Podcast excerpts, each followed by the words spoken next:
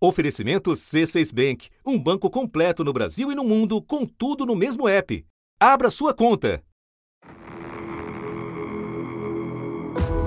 De repente começou um barulho muito forte, parecia um trovão. A primeira cena que eu me deparei foi uma mulher chorando na beira do barraco dela e por causa dos filhos dela que estavam lá dentro.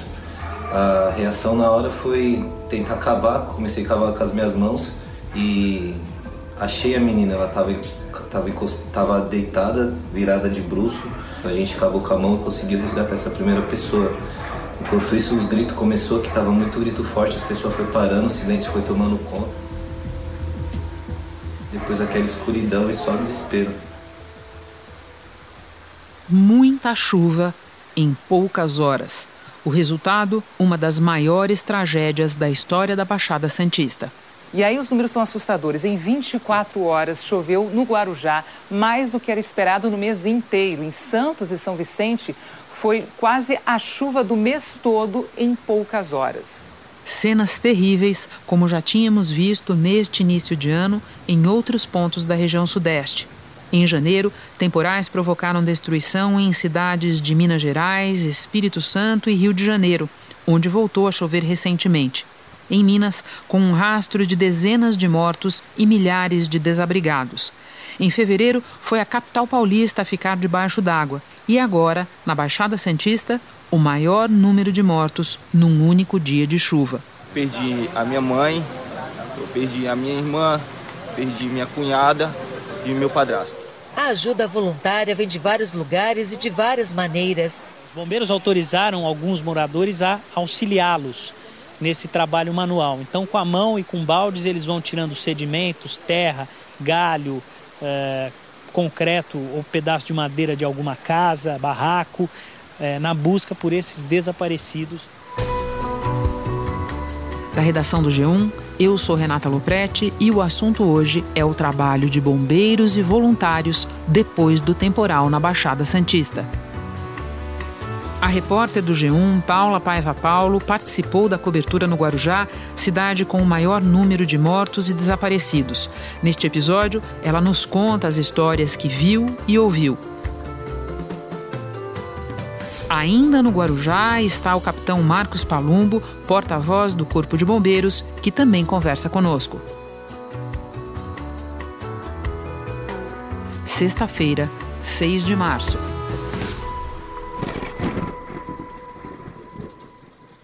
Paula, qual era a cena quando você chegou a João Guarda? Pode descrever? Renata, eu cheguei cedinho na barreira do João Guarda, em Guarujá, que o, os repórteres que já estavam na Baixada Santista falaram que era um dos lugares mais afetados. E, de fato, lá dezenas de casas foram destruídas pelo deslizamento.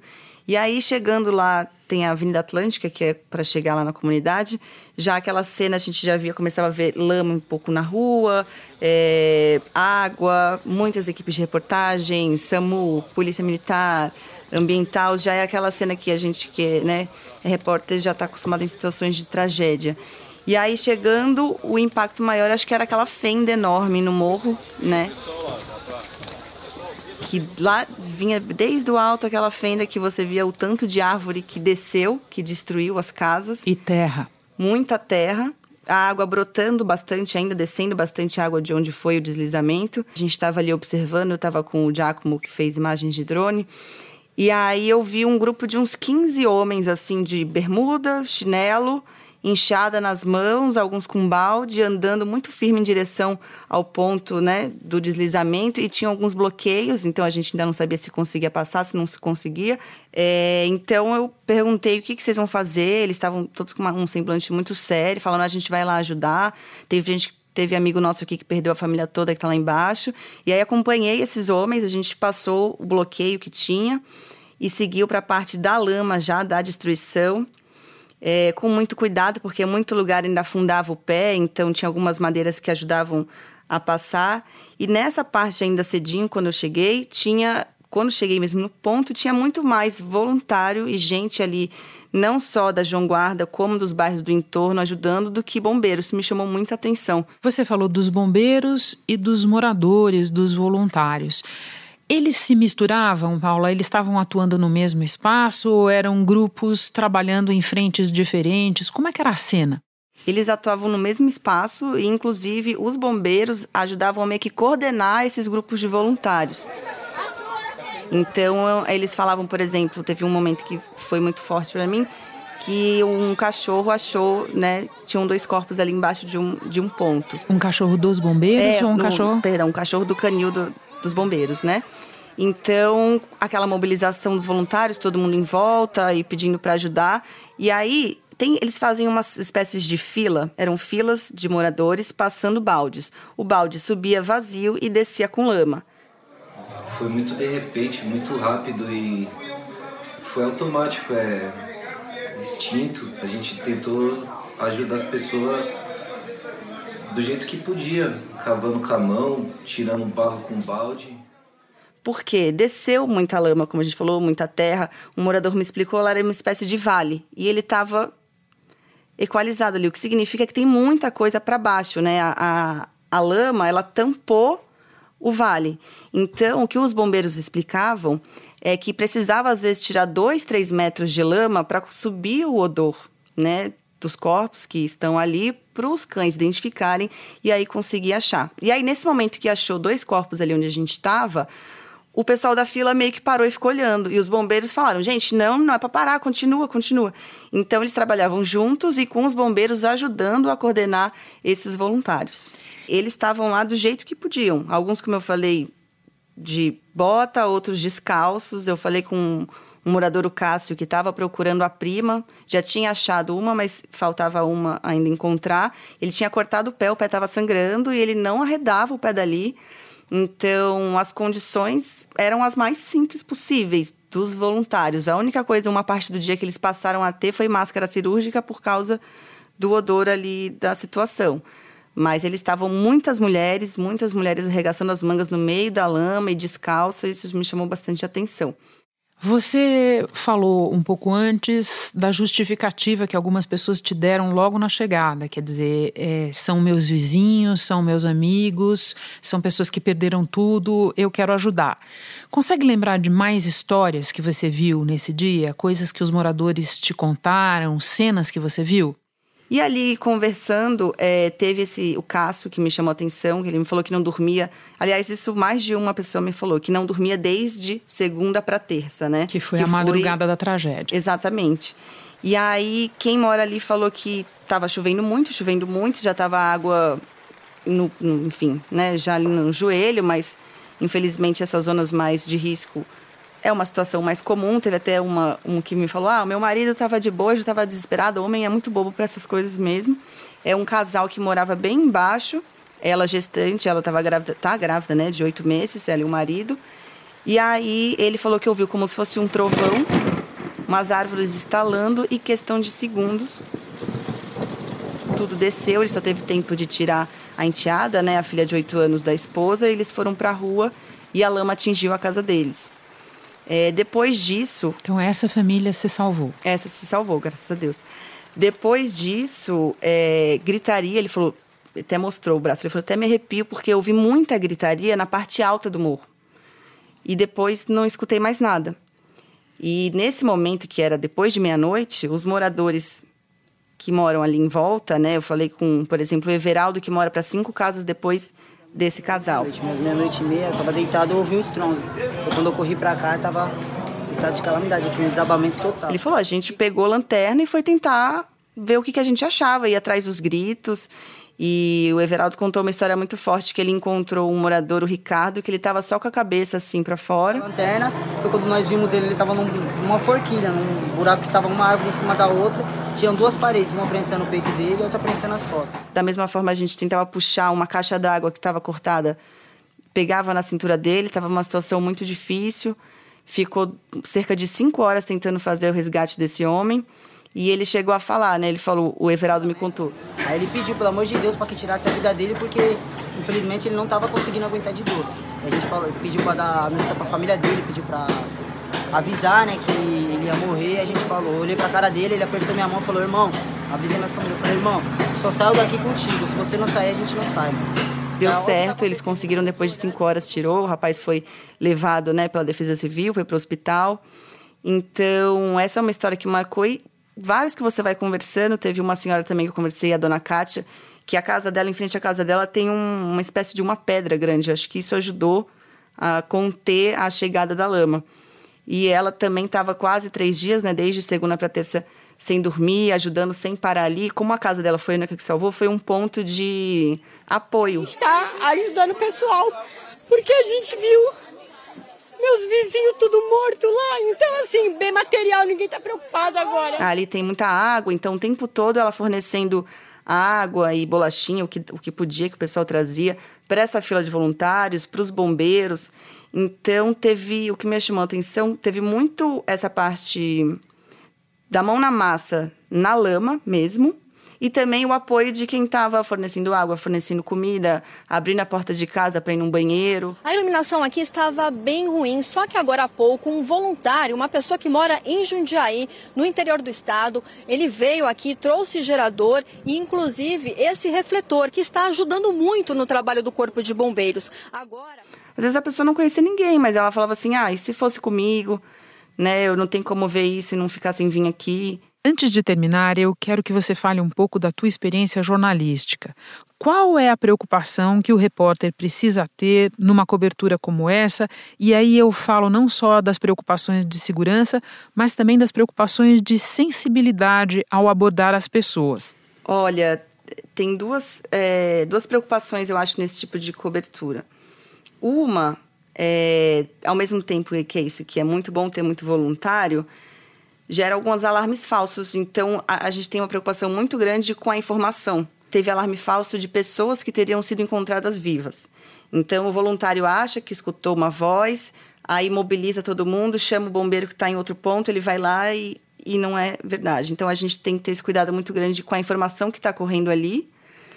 E essa parte da sensibilidade é muito importante também, porque a gente está falando com as pessoas no pior momento da vida delas né? Se a pessoa não perdeu um parente, ela perdeu a casa. Se ela não perdeu a casa, ela perdeu o local que ela morava, todas as relações de vizinhança. Isso é, é muito grave. Isso que eu vi ali deve representar muito do que eles são num ambiente comum, né? E aí eles falaram: ah, a gente aqui é todo mundo muito tranquilo, todo mundo sai para trabalhar cedo, volta à tarde, muito família. Enfim, eu acho que a nossa preocupação é tentar extrair isso para passar, né? E não só ficar nesse numerada de vai, sobe, desce, desaparecido, morto, é ter essa sensibilidade mesmo. Paula, muito obrigada pela conversa, por compartilhar a tua experiência aqui com o assunto. Obrigada a você, Renata. Agora eu vou conversar com o capitão Marcos Palumbo.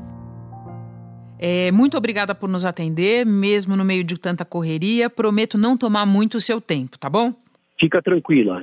E eu também eu estou aqui no, na barreira João Guarda, aqui no Guarujá, onde nós temos um número maior de vítimas, viu, Renata? Então eu não consegui estar agora num telefone fixo, num local sem barulho. Capitão Palumbo, o senhor tem 27 anos de Corpo de Bombeiros. Eu quero começar lhe perguntando se alguma vez o senhor já tinha visto um cenário de devastação como o que vocês encontraram na Baixada Santista por estes dias. Eu, nesse tempo da corporação do Corpo de Bombeiros da Polícia Militar de São Paulo, já atendia inúmeras ocorrências, como incêndios em comunidades, deslizamentos de terra, é, salvamentos, batidas de carro, grandes engarrafamentos, grandes incêndios. E certamente eu nunca vi uma ocorrência onde nós tivéssemos uma situação tão diferente como agora. Nós estamos conversando no final da tarde de quinta-feira e as buscas continuam. O senhor pode nos contar como o trabalho de resgate evoluiu ao longo dos últimos dias? As primeiras etapas sempre são muito confusas. Elas são um, elas possuem informações desencontradas, pessoas que tentam fazer toda a ajuda possível. Não que isso seja ruim, mas que certamente causam num cenário problemáticas para o atendimento técnico. Mas a gente verifica também que a chance maior em caso de deslizamentos de terra para achar, por exemplo, uma vítima com vida, ele se encontra nos primeiros dois dias, nas primeiras 48 horas que a gente tem a deflagração da catástrofe. Então foi buscado em todo esse tempo células de sobrevivência, de repente uma laje que acabou caindo com pessoas dentro da casa e de repente uma caixa d'água pudesse causar essa célula de sobrevivência, onde uma pessoa não seria impactada com o deslizamento de terra, com as grandes rochas que rolaram, com os grandes troncos de árvores, que até centenárias, gigantes, pareciam um papel quando receberam o impacto de toda essa, esse volume de terra. E até agora nós temos situações difíceis porque a água ela encharcou o terreno, causou o escorregamento da encosta e também causou nesses espaços confinados, nessas células de sobrevivência, a ocupação de todo o volume, fazendo com que as pessoas não tivessem chance de sobreviver. E que se fosse somente a terra, você conseguiria ter espaços onde a terra ela não consegue, até pela gravidade, encostar no teto de uma residência. Mas a água, quando ela toma todo o ambiente, ela consegue é, chegar em todos os pontos. São quantos bombeiros trabalhando na Baixada Santista neste momento? Neste momento, nós temos 182 bombeiros que vieram de todas as partes do estado. E nós passamos ali um grande número para que pudesse atuar de forma técnica, de forma agora que a emergência ela necessita não só de força de vontade e também das pessoas ajudando, mas ela precisa de técnica para que a gente consiga chegar, infelizmente, nas vítimas desaparecidas. Capitão, entre os mortos nesta tragédia estão dois bombeiros. Como a corporação lida com isso enquanto trabalha no resgate e no atendimento das vítimas? Eu confesso pessoalmente, não até como porta-voz do Corpo de Bombeiros, mas uma angústia muito grande. Porque no mesmo cenário onde a gente luta, briga para que a gente possa localizar as pessoas, também temos um dos nossos. O Cabo Batalha, juntamente com o Cabo Moraes, eles foram acionados durante a madrugada no Morro dos Macacos, tiveram a oportunidade de poder salvar a vida de uma mãe e de um bebê. Mas houve um secundário escorregamento de terra, atingiu os dois. O Cabo Moraes foi mortalmente atingido por rochas, sedimentos, tronco de árvore, foi retirado do local, mas não conseguiu nem chegar no quarteirão de baixo, já sofreu uma parada cardíaca. O Cabo Batalha da estação de bombeiros do Guarujá ainda está debaixo daquela terra. Isso traz uma grande, uma grande angústia para qualquer bombeiro que chega naquele cenário. Porque não só querer tirar as vítimas, mas também retirar o nosso amigo, o nosso irmão de farda, o herói que tentou salvar uma mãe e um bebê, mas infelizmente tombou no seu dever. Capitão, neste episódio nós ouvimos o relato e a história de muitas pessoas, moradores, voluntários, às vezes pessoas vindas de longe que se dispuseram, arregaçaram as mangas e foram auxiliar os bombeiros nesse trabalho. Qual é a importância do trabalho voluntário numa situação como essa? Eu, como disse a você, fiz 27 anos de atendimentos na Polícia Militar, no Corpo de Bombeiros, e nunca tinha visto uma situação dessa. As pessoas se importando com as outras pessoas de uma maneira como se fosse a gente. E quem olhava uma pessoa ali fazendo essa ajuda se perguntava, e se fosse comigo? Participei do resgate de três pessoas, graças a Deus tiramos com vida, mas isso foi bem no começo da madrugada quando houve o deslizamento. Essa garotinha, que foi os amigos meus que tirou ela debaixo do barro, tinha mais um rapaz que estava com as pernas presas no escombro, e, e uma outra família que estava presa no barro, a gente foi cavando e conseguiu tirar. Se fosse meu pai e minha mãe, eu não estaria aqui também, a minha filha, sim estaríamos. A gente continuou mais na, na busca de mais pessoas, para poder ouvir o pessoal lá em cima pedindo socorro. E aqui nós encontramos um corpo, conseguimos retirar os escombros para poder a familiar, né, reconhecer a pessoa, saber quem é. E muitas das vezes matar as esperanças até mesmo de procurar achar a pessoa viva ou então ajudar e enfim, né, conseguir localizar mais uma pessoa. Porque né? a gente identifica nessas pessoas a fibra, a coragem, é, a dedicação, que elas são diferentes à atuação dos bombeiros, toda vez. Então foi muito importante essa participação. E eu nunca vi isso, como eu te disse, em todas as ocorrências que eu já atendi. E por fim, qual é a orientação que o Corpo de Bombeiros dá a essas pessoas para que elas possam ajudar, para que elas possam demonstrar a solidariedade delas e, ao mesmo tempo, para que se preservem, para que não entrem em situações de risco? Essa foi a, a nossa conversa agora há pouco com muitas lideranças, para que elas pudessem, de alguma forma, entender e nós precisamos entrar com máquinas. Eu não sei se você consegue ouvir o barulho das máquinas mas elas estão presentes porque a gente precisa avançar nos pontos onde os cães de salvamento identificaram odores. Ainda bem que nos últimos dois dias nós tivemos uma, um sol onde houve a possibilidade ali de evaporação um pouco dessa água. Ela ainda escorre pelo terreno, mas certamente ela foi substancial para que a gente tivesse a possibilidade de fazer novos atendimentos. E a população, ela está ajudando ainda. Alguns moradores vão escavando, revirando os escombros e, de repente, encontram uma vítima.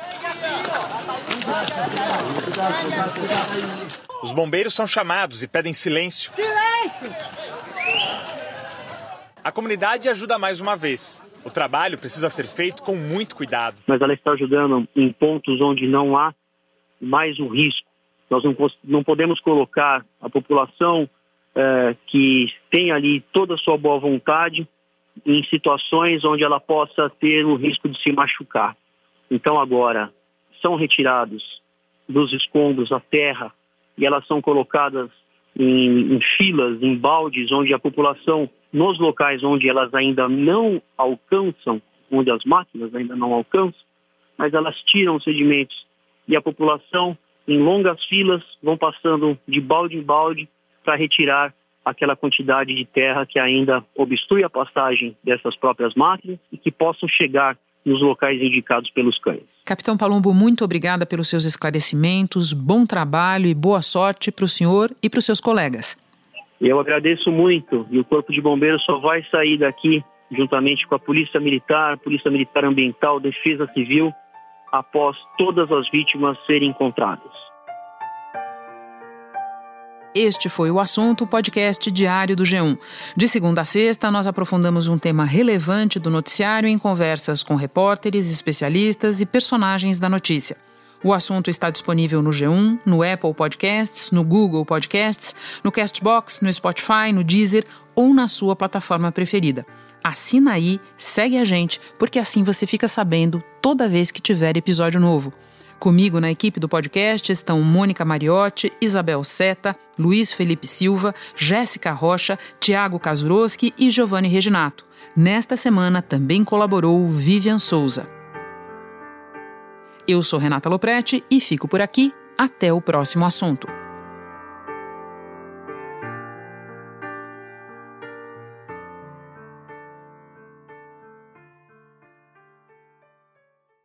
Você no topo da experiência financeira que um banco pode oferecer. Escolha um banco completo no Brasil e em qualquer lugar do mundo. Abra sua conta no C6 Bank.